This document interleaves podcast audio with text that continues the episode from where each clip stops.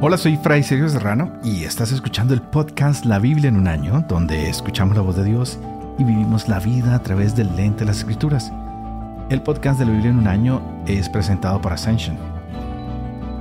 Usando la cronología de la Biblia de Great Adventure, en su edición español leeremos desde el Génesis hasta el Apocalipsis, descubriendo cómo se desarrolló la historia de la salvación y cómo encajamos en esa historia hoy.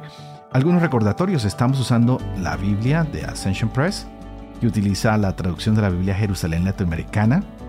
Y si quieres descargar este plan de lectura que llevaremos durante estos 365 días, visita ascensionpress.com diagonal la Biblia.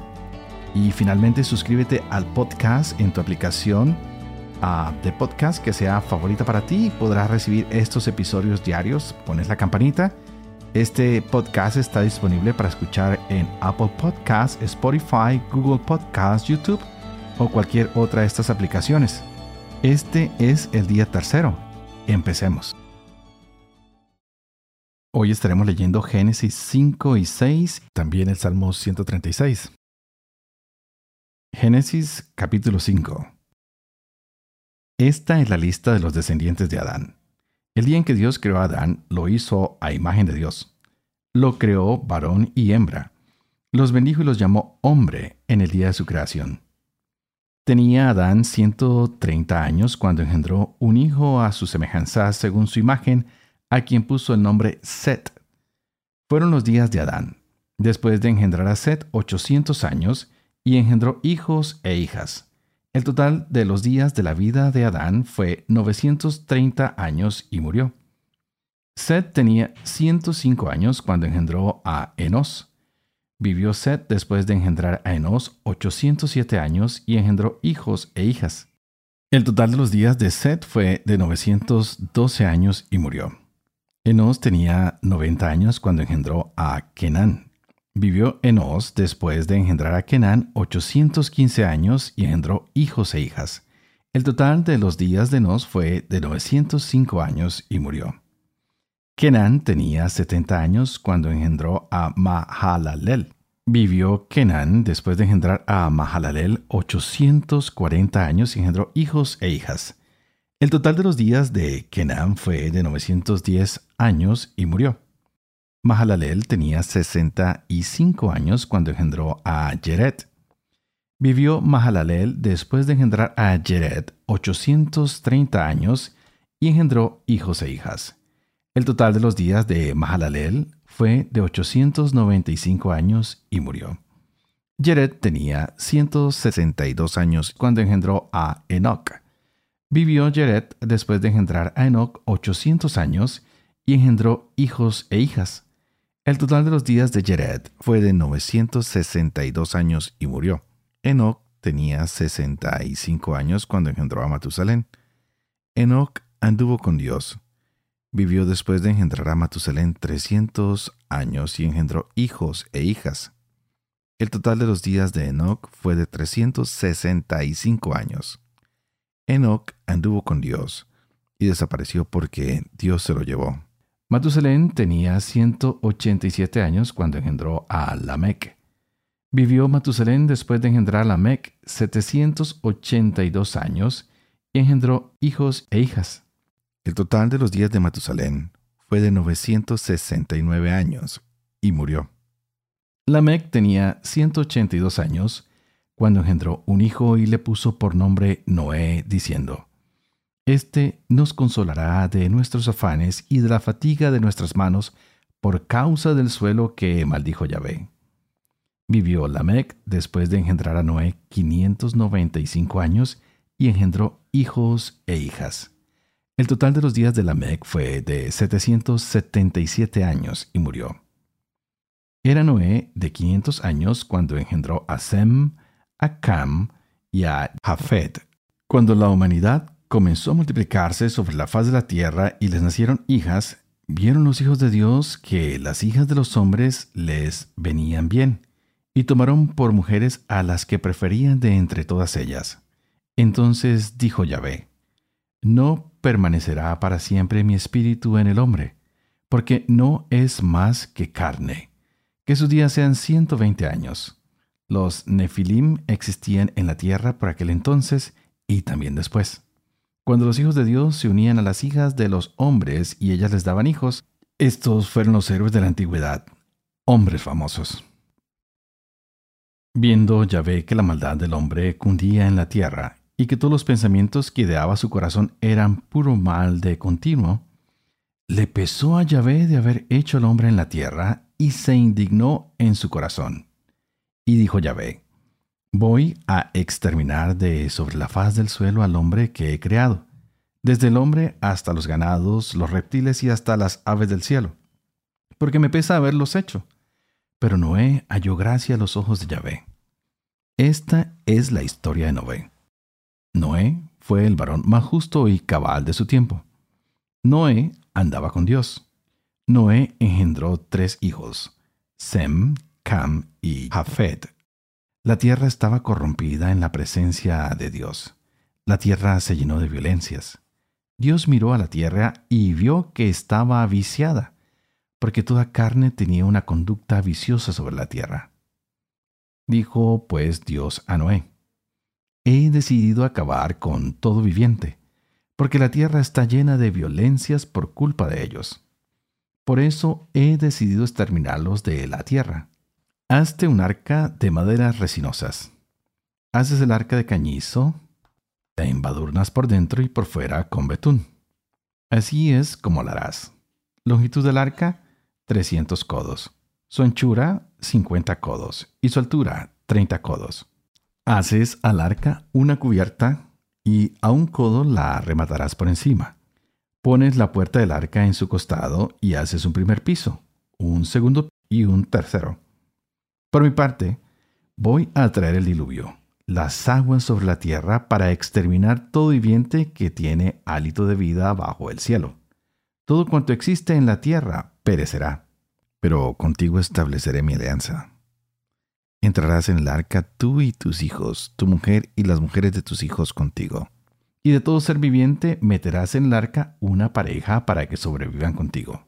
Serán macho y hembra de cada especie de aves, de cada especie de ganados, de cada especie de reptiles, entrarán contigo sendas parejas para sobrevivir. Tú mismo procúrate toda suerte de víveres y hazte acopio para que le sirvan de comida a ti y a ellos. Así lo hizo Noé y ejecutó todo lo que le había mandado Dios. Salmo 136 Aleluya. Den gracias a Yahvé porque es bueno, porque es eterno su amor. Den gracias al Dios de los dioses porque es eterno su amor. Den gracias al Señor de los señores, porque es eterno su amor. Al único que ha hecho maravillas, porque es eterno su amor. Al que hizo el cielo con sabiduría, porque es eterno su amor. Al que asentó la tierra sobre las aguas, porque es eterno su amor. Al que hizo las grandes lumbreras, porque es eterno su amor el sol para regir el día, porque es eterno su amor, la luna y estrellas que rigen la noche, porque es eterno su amor, al que hirió en sus primogénitos a Egipto, porque es eterno su amor, y sacó a Israel de entre ellos, porque es eterno su amor, con mano firme y tenso brazo, porque es eterno su amor, al que partió en dos el mar de los juncos, porque es eterno su amor e hizo pasar por medio a Israel, porque es eterno su amor. Y hundió en él al faraón con sus huestes, porque es eterno su amor. Al que guió a su pueblo en el desierto, porque es eterno su amor. Hirió a grandes reyes, porque es eterno su amor. Y dio muerte a reyes poderosos, porque es eterno su amor. A Sijón, rey de los amorreos, porque es eterno su amor y a Og, rey de Basán, porque es eterno su amor. Y dio sus tierras en herencia, porque es eterno su amor, en herencia a su siervo Israel, porque es eterno su amor, al que se acordó de nosotros humillados, porque es eterno su amor, y nos libró de nuestros adversarios, porque es eterno su amor, al que da pan a todo viviente, porque es eterno su amor. Den gracias al Dios de los cielos, porque es eterno su amor. Padre de amor y de misericordia, tú que haces elocuente la lengua de los niños, educa también la mía, e infunde en mis labios la gracia de tu bendición, Padre, Hijo y Espíritu Santo. Y a ti que escuchas, pide que el Espíritu Santo abra tu mente, que abra tu corazón, para que podamos gustar de esta palabra que Dios regala hoy a nuestras vidas. Wow, parece mentira, pero llevamos el tercer día de nuestro podcast, ah, donde tenemos que encontrar en dónde encajo yo en esta historia. Hoy se nos presenta en el Génesis esta narrativa que está inspirada en otra etapa en la que se sigue el progreso, donde la raza humana empieza a desarrollarse y empezamos a ver la línea de Seth. Y vemos cómo desde el día de la creación todo empieza a ser dinámico, nada se para, todo empieza a moverse y vamos viendo cómo se dan generaciones hasta el punto de entender que Dios quiere que el hombre exista en todo el planeta, en todos los lugares, y no hay otra intención de Dios que de amar al hombre y por eso quiere salvarlo. Pero el hombre parece que no, no entiende el plan de salvación de Dios y decide seguir haciendo su voluntad y no la que Dios le ha propuesto. Y vemos un Dios que de pronto tiene ira, o por lo menos es lo que el autor sagrado nos quiere dar a entender, y pues claro, necesitamos colocar sentimientos humanos en Dios para poderlo entender, porque nosotros somos humanos y no podemos entender como dioses, sino como seres humanos. Por eso el autor sagrado nos dice que Dios siente ira y que quiere acabar con todo, que quiere terminarlo todo, porque ha visto cómo los hombres rechazan, cómo abusan su generosidad, su misericordia, y Dios se cansa y quiere destruir a todos aquellos que no siguen su ley, que no siguen su voluntad. Así que vamos a descubrir cómo estos patriarcas ah, van dirigiendo la historia de la salvación. Y hoy encontramos el caso de Noé, cuyo nacimiento pues es bien recibido por sus padres, pues ellos están felices y tienen el presagio, tienen la profecía, tienen la idea que con Noé va a haber cierta bendición, van a haber cosas nuevas. Sus padres tienen esa felicidad porque sienten que lo que socialmente no estaba bien, lo que religiosamente no estaba bien, ahora va a salir mejor. Va a salir un mundo de la maldad a lo nuevo, pero nadie sabe cómo. Así que empezamos a leer esta historia donde Dios le presenta a Noé la idea de construir la famosa arca y dice, yo quiero salvar todo lo que está en la tierra, porque al fin y al cabo es mi creación. Así que tú, Noé, te vas a encargar de escoger a una parejita de animales, macho y hembra, y de cada clase. Y para eso también tienes que procurar mantener suficientes provisiones para que todos puedan sobrevivir. Y nos damos cuenta cómo el encargo de Dios de salvar al mundo, de salvar al planeta, de salvar a toda su creación, está también en manos del hombre donde el hombre tiene cierta responsabilidad de cuidar todo lo que Dios ha creado, cada una de sus cosas, y no solo de cuidarlo, sino de alimentarlo y hacerse cargo de que cada uno de estos elementos que Dios ha puesto, cada una de estas criaturas que Dios ha puesto, también se desarrolle y vuelva a repoblar lo que va a ser destruido. Pero el Génesis va un poquito más allá al mostrarnos cómo el diluvio es una catástrofe que proporciona destrucción, pero a la vez que va a proponer que se haga una nueva creación, que el hombre tenga una nueva oportunidad, que el hombre pueda salir adelante de la mano y del plan de Dios. Y lo vemos en Noé, quien pone toda su confianza en Dios y empieza a hacer lo que Dios le ha ordenado, a construir el arca. Y esto lo veremos ya mañana en los otros capítulos, viendo cómo son todos los preparativos para afrontar el diluvio, cómo la corrupción de la humanidad es lo que ha producido que se dé esta destrucción. Pero en estos capítulos hemos visto cómo los hombres solían durar tantos años. Parece que eran bastante longevos y Dios decide poner un freno a tanta edad para los hombres y decide que la máxima edad sean tal vez 125 años. Hoy en día pues no duramos tanto tiempo y hemos visto cómo la medicina, como los cambios de la ciencia nos ayudan cada día más a prolongar la vida. Pero ¿cuál es el sentido de la vida si nosotros no estamos conectados con Dios? Si no estamos conectados a hacer su voluntad. Cuando no hacemos lo que Dios nos pide, somos contribuyentes a la destrucción, al no cumplimiento del plan divino del desarrollo de una humanidad feliz, en paz, de una creación armoniosa para todos los hombres y mujeres. Y esto es algo en lo que quisiera insistir hoy. El único lugar que tenemos los seres humanos para conocer a Dios y para salvarnos es este planeta. Por eso tú y yo tenemos que tratar de hacerlo mejor. No importa quiénes hayan sido nuestros antepasados, no importa de dónde venga nuestra familia.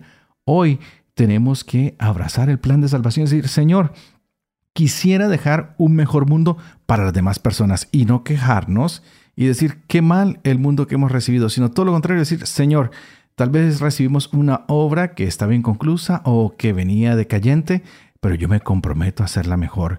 Tal vez hoy el Señor está tocando tu corazón para que seas tú ese nuevo Noé que en medio del diluvio de las preocupaciones diarias que tenemos, de los problemas, de las eventualidades, tú digas voy a construir un arca, pero ya no un arca para salvarnos del diluvio, sino un arca en tu vida donde vas a reconocer la presencia de Dios, donde vas a decir, Señor, este planeta que me has dado, esta familia que me has dado, esta vida que me has dado, esta salud que tú me has dado, te la consagro para hacer un mundo mejor.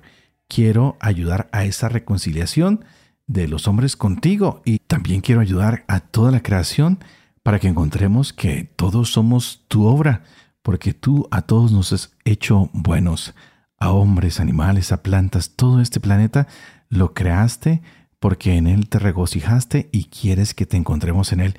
Qué lindo que hoy pudiéramos contemplar a nuestros abuelos, a nuestros primos, a nuestros familiares, a todas las personas de las cuales descendemos y decir, Señor, eres grande, porque nunca anticipé mi existencia, pero tú la planeaste y permitiste que estos fueran mis padres, que estos fueran mis abuelos y que empecemos a sanar a nuestra familia desde sus raíces, desde los que tú puedas recordar. Tal vez conociste a tus abuelos, a tus bisabuelos. ¿Qué tal si te encomiendas a ellos? Por eso estos nombres que están grabados en el Génesis son tan importantes para nosotros porque nos ayudan a entender que no nacimos de la nada, que venimos como prolongación de una creación que Dios hizo y que la hizo con amor. Así que estas 10 generaciones que hemos oído, estos 10 nombres nos van a mostrar ese proceso que Dios ha seguido con el hombre, que lo quiere restaurar, que lo quiere salvar y a la vez nos van prefigurando con esas nuevas aguas que Dios enviará, pero ya no serán las del diluvio, sino serán las aguas del bautismo que van a venir a purificar, a renovar no el mundo, sino tu vida, tu propio mundo. Por eso la historia de la salvación está muy conectada con tu propia historia. Tienes que buscar dónde te encajas. Hoy veíamos también el Salmo 136. Con este salmo podemos encontrar la alegría, ese canto de victoria que hay de aleluya, porque todo lo que encontramos en Dios es grande, porque su amor se manifiesta y es por eso que estamos en este programa de descubrir cómo tú y yo entramos en la historia de la salvación, porque tenemos un Dios que solo ha hecho maravillas, que todo lo que ha hecho lo ha hecho con sabiduría, que ha creado cada una de estas cosas para que descubramos su amor. Me encanta acordarme de San Francisco de Asís, que llamaba al hermano Sol, a la hermana Luna, al hermano Río, al hermano Árbol, al hermano Perro, que quería tanto a la creación y es más, ahora el Papa nos ha escrito una reflexión acerca de cómo nosotros debemos amar también la naturaleza, porque es el lugar donde podemos encontrarnos con Dios, donde Dios se manifiesta a nosotros plenamente. Y es un Dios no solo que se manifiesta, sino es un Dios que nos libera, que va mostrándonos cómo va guiando a su pueblo, cómo los va sacando de la esclavitud a la vida nueva y como cada vez que hay un adversario, Dios sale en defensa de ese pueblo. Así que hoy es un día hermoso. Es nuestro tercer día de reflexión, es el día tercero, y con esto nos llenamos de alegría porque encontramos a un Dios que es maravilloso y grande a través de los salmos. Quiero recordarles que estamos usando la Biblia Católica The Great Adventure de Ascension Press en su edición en español, que utiliza la traducción de la Biblia de Jerusalén Latinoamericana. Así que ya lo sabemos. Para descargar el plan de lectura que estamos siguiendo, puedes visitar a www.ascensionpress.com diagonal la Biblia y también te puedes suscribir a la aplicación de podcast a través de Apple Podcasts, Spotify, Google Podcasts, YouTube o cualquier aplicación que tú desees y que suelas usar con el podcast. Pero antes de terminar, quiero pedirles una vez más que por favor oren por mí, para que pueda ser fiel a este ministerio que se me ha confiado para que yo pueda vivir con fe cada una de las palabras que leo en esta escritura, para que pueda enseñar la verdad y para poder cumplir lo que he enseñado. Que la bendición de Dios Toporoso, que es Padre, Hijo y Espíritu Santo, descienda sobre cada uno de ustedes y los acompañen siempre. No se olviden que hoy pueden alabar, que hoy pueden bendecir y predicar con la palabra de Dios. Nos vemos mañana y continuaremos con el Salmo número 1 y, por supuesto, con Génesis de 7 al 9. Que Dios los bendiga.